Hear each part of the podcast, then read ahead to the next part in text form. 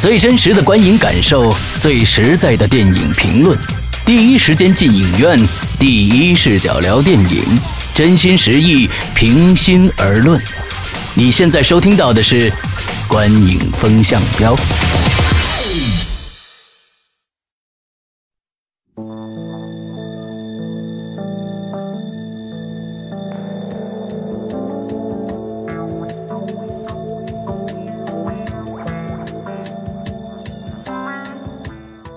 位听众，大家好，欢迎收听《观影风向标》。大家好，我是波米。大家好，我是玄木。大家好，我是石阳。嗯，呃，我们今天来讨论的这个片子呢是呃《警察故事》啊，二零一三啊。我们先请这个玄木来说一下相关的一些信息。好。那《警察故事》二零一三这个影片呢，其实最主要的制作公司、投资公司呢是万达影视和星光灿烂。嗯，那这个影片呢，呃，制片人呢。呃，稍微简单讲一下呢，他是杜洋。杜洋是谁呢？其实他也做过一些影片，像他曾经是陆川导演的一个合作者，像《南京南京》啊，呃，《可可西里》啊，他都有参与。还有包括呢，像《天地英雄》《寻枪大腕儿》这些呢，都有他的参与。都是好电影。对，然后编剧和导演一个人，丁晟。丁晟对丁晟导演呢，做过像《硬汉》一二，嗯，还有《大兵小将》，嗯，呃，演员主演呢，主要就是成龙、刘烨、景甜，嗯，这三位。好，景甜好，景甜好。对这个影片的上映呢，第一天呢是在一三年的十二月二十四号。嗯嗯，平安夜。对，是一个动作喜警匪片吧，动作警匪影片，大概是这样子。到现在为止，影片大概有四亿左右的票房吧。OK，嗯，OK。呃，波米谈谈看完了之后的感受。呃，我觉得这个电影本身还是相对于其他贺岁档电影来说，我觉得还是质量较高的。对，呃，在成龙的近期作品当中，我觉得，我觉得和其实和十二生肖比呢。我个人觉得，两个电影差不多。十二生肖的完成度没有这个电影高，但十二生肖实际上说的题材比这个要大啊，格局比这个要大，所以说，呃，完成度是稍微低一些。我觉得情有可原。最后可能综合一下，两个片子差不多。嗯，这个电影本身呢，它实际上，呃，有人说它其实不是一部典型的成龙电影，我认同。对，因为它。到最后，尤其到后半段，他实际上把成龙这个人物放下了，而直接聚焦在事件本身。对，他是根据一个呃，其实就是一个劫匪的故事嘛，我就不进一步剧透。它是一个劫匪的故事，那最后他会给大家讲他劫匪的动机，嗯哼，到底他是为了什么？这个东西，呃，我们会后来会发现，它不是一次简简单单的、很肤浅的劫持事件。嗯，那它其中也试图探讨了一些，比如说现在社会上的一些话题，嗯以及现在这个中国社会的一些一些算是呃民众的这么一种情绪和对对信誉度的这么一种反应，就试图有一些社会性。嗯嗯，所以我觉得这个电影是肯定是有想法的。嗯，对对。而且这个影片呢，我觉得就是他在每个人物的塑造上，嗯，都算是相对完整。对，因为毕毕竟每个人他好人有他不好的一面，不好的人呢有他就是善良的善良的一面。就每个人他做这件事情是有原因的，而且这个原因呢是让你哎可以接受的。对，而且我觉得这部电影是在成龙电影所有类型里的一个很特殊的一个类型。一般呢，成龙的电影一般这个世界观都很大。要不然呢，就是呃这个呃 spy 就是间谍啊，要不然就是呃武功超群啊，怎么样怎么样的。而这部电影其实我感觉它更像一部一部虎胆龙威电影。就是虎胆龙威为什么我说这样说呢？就是说它只讲了一个时间地点的事儿，这个时间线是很完整的，从头到尾只讲了几个小时的事儿。嗯，这在过往的成龙电影里面是不多见的。他讲了，就是说我我进去一个一个房间，这个房间里面发现了呃几个劫匪或者怎么样怎么样，我来怎么样去解解除这个危机。他只讲了这么一个故事，相对来说，这个编剧呃故事情节在这个以往的时候是成龙电影是很少的。对，因为成龙在做十二生肖时候曾经说这是他最后一部。打戏，嗯嗯，然后呢，这个动作对，动作片，嗯嗯然后丁晟导演据说去找他的时候说，那这部片子呢就不是打戏了，嗯是文戏。嗯，但是呢，在做的过程中不停的给他加打戏，所以呢还算是加了不少了。对对对对对对对，我觉得这个片子，如果说我们去谈一些它的问题的话，其实所有的成龙电影都有一个必须要解决的问题，就是成龙的巨星地位与电影本身的平衡。嗯。就这个电影，如果我们去细想它的剧情，如果他不是要突出成龙本人的戏份的话，嗯那他完全不用去加他和景甜那段。当然，嗯我们说景甜加也不是，也不是是一另有原因，对吧？我们说投资嗯方万达跟景甜的这个这个这个关系。啊啊啊啊，这个这个当然都是业内都都都很明显的一个事情。我只是想说，就是如果说没有景甜跟成龙的这个非剧情因素，嗯其实他就是一个警察，就是比如说他可以就塑造成他就是喝酒。就是警察也也要买醉嘛，对不对？嗯嗯嗯那我喝酒的时候，无意当中在非执勤时段碰上了这么一个事情，然后我怎么去处理？嗯嗯嗯，这是刚才你说的像《虎胆龙威》那种套路，就是是一个以非常浅的一个视角。嗯。美国很多经典的电影都是用这种视角，嗯比如说凯奇的那部《蛇眼》也是，啊。我就是去呃替朋友助威，对。对对结果没想到碰上这么一事儿，嗯。然后我也不太想管，最后没办法，其他人都没辙，我只能最后为了自己活命，最后就就就陷入到漩涡之中，对对对这种。切入感是我觉得很强的。成龙的这个警察故事试图做到这一点，嗯。但是呢，毕竟我们知道有这样的一些原因，所以说他实际上你你其实细想，他这个不是去找女儿，他能不能进酒吧呢？也可以。嗯嗯，对吧？呃，那刘烨跟这个景甜不是之前非得那么一个关系，嗯可不可以呢？也可以。对，嗯嗯对所以说这个可能有一个平衡上的这么一个一个问题。另外一个，我觉得就是配角里面的主角其实都 OK，、嗯。包括像那个零点乐队的那啊个、对周小欧。费周晓欧。演的非常好，都对演都非常好。好，他都非常好。但是另外几个配角吧，感觉确实是有一点脸谱化，有像纳威啊，那有点几个人。出戏，对，有点点出戏。戏。而且就像你比如说，另外一个最大的问题就是，也是成龙电影最大的问题，就是它有一些情节确实是比较主旋律化。最典型就是他们在困兽斗，嗯，打的不行的时候，非得让旁边的配角说：“哎呀，警察你就别打了，我们不出去了。嗯嗯嗯，就这种东西，嗯 你如果想表达人就是自私的话，那你最后又加让配角说出这种，哎呀，就为了成龙感动了，这典型的就是一种为了塑造大哥形象，而把这个剧情的想表达的一些性格就东西没那。么对对对，给展展现出来。对，所以这些细节上，如果他能够更磨一磨的话，嗯可能完成度要更高。嗯嗯嗯，呃，但是呢，我觉得这嗯警察故事呢，在成龙电影近几年成龙电影，我的我的观感啊是。真的是一部比较好的电影了，在我只是说成龙电影。另外，在今年的贺岁档里边，嗯我觉得它是品质排在排在第二。第一部我排我我排的是无人区，那肯定是在第一位的。第二部好看的其实还是成龙成龙的这个警察故事，呃，而且我这里边在不剧透的情况下跟大家说，就是大家一定注意这个结尾，我们成龙大哥用这个豫剧的方式唱了一次这个拯救啊。这首歌呢，我在在当当时波米比我看的早，他呢就。在这个朋友圈里面爆出了一个什么说，呃，拯救这首歌，成龙的唱的拯救，我连着听了一晚上了，都觉得还是很好听。当时呢，我是按照反话来听的，因为波米呢经常说反话，你明白吗？呃，之后他最后也跟我这个这个这个证实了这一点，因为无数的朋友在说，哎。你说这是反话还是正话呀？我们觉得挺好听的呀。他说我说的是正话呀，确实，而且这这首歌也，我觉得是嗯算这个影片比较大的一个亮点和泪点。对对对对，泪点。我当时说我嗯，这个我是哭了啊，就是在最后他唱歌的时候，我是哭了。但是网上现在目前没有他清唱这个版本，呃，只有后来他那个电子电子的版本。所以本来是我们想在节目里面把这个歌放出来的，昨天我找了很长时间没有找到，呃，没有他清唱这个版本，清唱的版本非常的棒。对，大家如果想听，其实可以自己去 电影院看一下看一对这个影片，我觉得还是有有必要支持一下。刚才你说他排在第二位，嗯那那不说私人定制了啊，这个当然是可能垫底。呃，比扫毒和风暴，呃，扫毒和风暴我是这样的，呃，扫毒。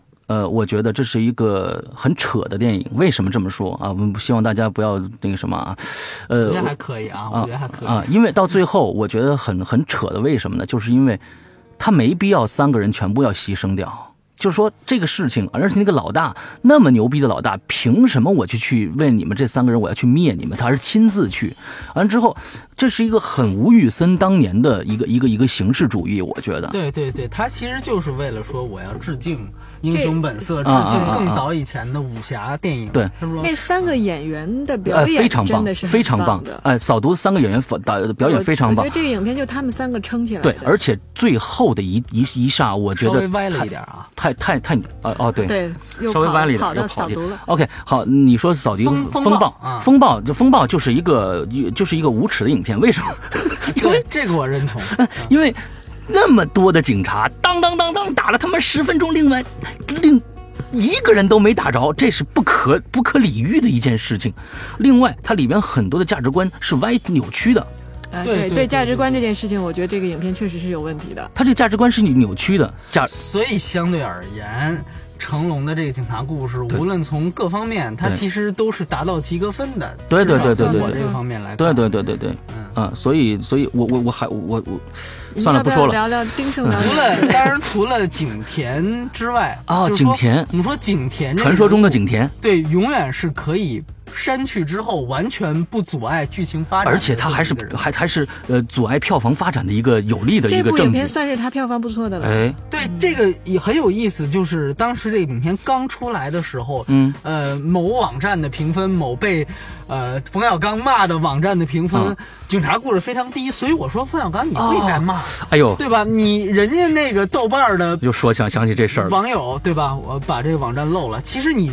你可以自己去看一看嗯当时的那个对评分为什么低，波米大家，波米，你就把这事儿说说，我这这实在太可气了。呃，冯，我们上一期说的是私人定制，所以呃，这个冯小刚还在呃信誓旦旦的说他的这些理由，但是他们的团队在后面做了多少猫腻儿，我这我觉得这不不言而喻。你说这对，我觉得其实这个我们是呃了解这个行业的人，包括玄牧，应该都知道，都有水军这么一回事儿。嗯那营销公司起码不排斥这种做法，也确实有这样做的。嗯。那其实我个人感觉，私人定制当时因为口碑很差，嗯嗯嗯。你再去雇水军去把它打高分，这个很扯，因为你要打高分，你得打五颗星，那嗯。那个那个那个排列就会很怪异，嗯嗯嗯。对吧？那个那个分数的排列很怪异。那么他当时采用了一个方法，就是我不好也不能让你活，典型的对手。对，这是典型的中国人的哎。这么一个哎哎这么一个哎呀。因为这特点两个影啊片前后差五天上，对，差五天上映，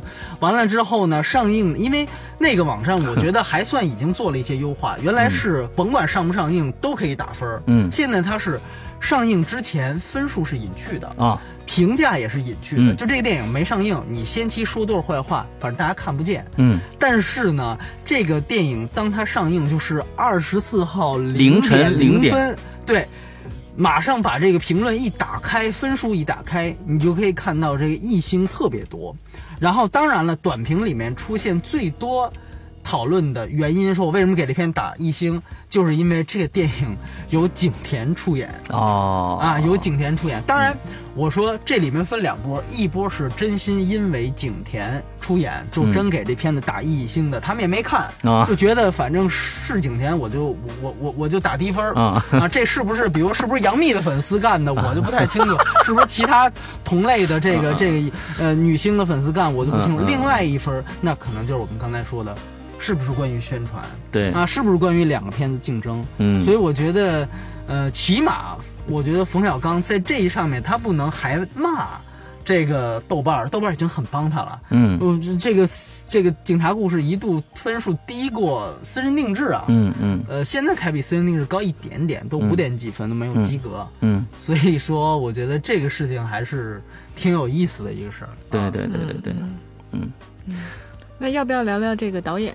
导演丁晟啊，丁晟，我觉得这个起码硬汉一二我都挺喜欢的。对，硬汉一二他是和呃刘刘烨。烨合作，但刘烨我觉得这个电影啊、嗯。里面他太硬汉了，他这个表演其实也压不住。嗯，他作为你说？你是说对，在警察警察故事里里面啊啊啊。他有一些愣。你比如说，就说他那什么，呃，我我就不学他了啊，就是说他的有一些台词的方法，他还是相对来讲感觉比较愣。嗯。我们说作为一个反派，尤其像你刚才说虎胆龙威，嗯，我记得第一集特别清楚，第一集就是《哈利波特》里面那个斯内普教授，对，斯内普教授。阿伦里克曼他来演的这个反派，嗯。是一个非常高智商，甚至外表看是有儒雅，一边听着交响乐对对一边把人杀了的这种，嗯。很少了那点灵气。对，很高级的这种这种罪犯。嗯。这个刘烨吧，他里面最经典的一句台词就是“我可不是什么小毛贼”，就那句，其实他演的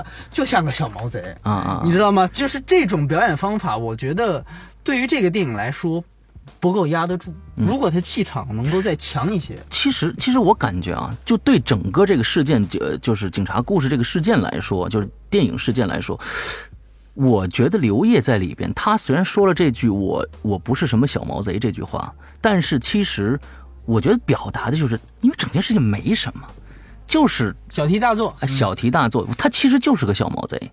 我觉得他就是个小毛贼，但是这个小毛贼他还是一个稍微有良知的小毛贼，要不然他不会放那么多人质。对，因为我觉得是这样，就在你知道最后结局之前，嗯你必须要给观众营造出一个他是一个很深，可能很有水很深的一个劫匪的这么一个因为你这样的话才能压住电影的大部分篇幅。嗯嗯嗯嗯就觉得他很深，你可能最后去告诉他、哦，其实他没什么，对对吧？但是你在之前，你这个氛围的营造上面，嗯你需要这个人物，需要这个角色进行配合。嗯那在这个配合上，我觉得从开始来讲，我就没觉得他有什么。嗯嗯，所以可能这个从观感上，从他的表演上，我觉得还有提升的空间。嗯嗯，这刘烨个的表现其实不同的影片，现在我觉得也是一步一步的比原来好吧。啊不是，我觉得参差不齐吧，那只能说参差不齐。这部是我觉得还不错这。部我也我也我也我也觉得这部他表现算是不错的了，跟上一部我们的这除戏痞啊，这个他的表现，嗯、当然了，我觉得当当时这个除戏痞可能他他必须要那个样子。不细痞不仅仅是表演的问题，啊。你说管虎他媳妇儿那个就不提了。啊、对对对嗯对，那部我我不那那那部作品，我觉得啊，对我觉得，我觉得是管虎管虎他在做实验。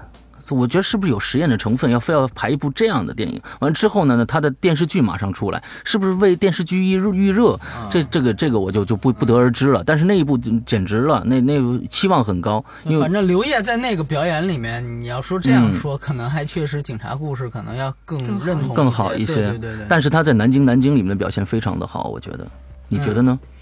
南京南京哦，太久远的事情。呃其实题材不一样，嗯对南京对对南京他的表演肯定那么他会进入另外一个。但是我总觉得在在刘烨的近期的作品里边，这一部算是好作品了。那么我们今天聊了这么多关于警察故事，其实，呃，我的总体评总体感觉，这是真的是今年的贺岁档里边值得一一看的电影啊，值得一看的有。点被黑，其实这个对我只能说为他鸣个不平呗。对就很多人可能一看这么低分，对，然后一看这个题材，嗯所以他票房可能不如私人定制。当然，一个是它晚了嘛，嗯嗯嗯当时其实他们其实他们是有呃有交情的，嗯就是当时二王就是华谊的两位，嗯王王王老板，嗯跟成龙说过，就是说你看能不能让两天，嗯，让几天成龙就很爽快就答应，那就让几天呗。嗯啊哈，所以说最后就让到平安夜，就晚了五天上映。，对，就如果真的同天上映的话，哎呀，其实这个就就真的难说了，真的难说说了嗯。对对对对，那我们来打个分。打个分吧。嗯。从剧情上来讲，呃，剧情我给剧情，我觉得相对完整，我我觉得可以给到六点五分，嗯，差不多，我六点五分同意。我给七分。给七分啊。嗯好，好，然后表演表演我给到七分吧。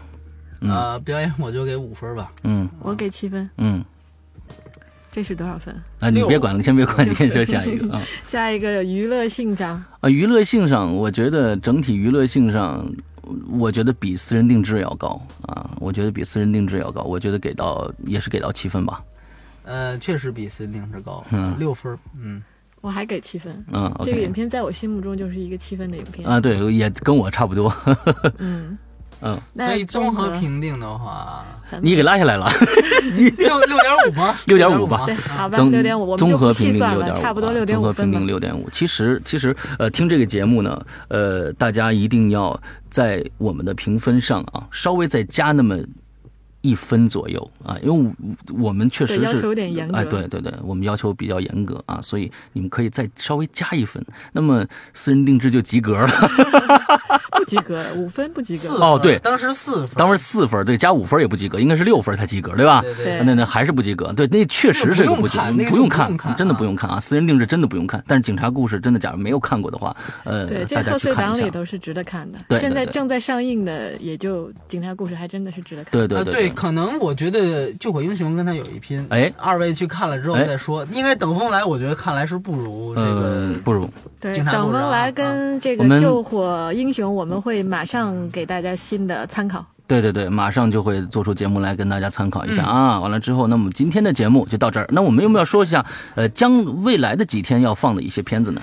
呃，未来的影片呢，大概就是在呃一月一月三号是嗯《救火英雄》，嗯。然后呢一月七号是《安德游戏》嗯，对。一月十号呢是《小黄人二》嗯嗯嗯嗯，对，嗯就是《神偷奶奶爸二》对，《嗯神偷奶爸二》嗯然后大概十号左右之前就这些吧 ok 接着再往下就是一月底了。Ok 对。我们在这些时段里都会把最新的我们的感受观影的感受呃给到大家之后呃让大家有一个对这个钱包的参考啊。我们觉得是钱包的参考到底要不要去掏钱去看这部电影啊。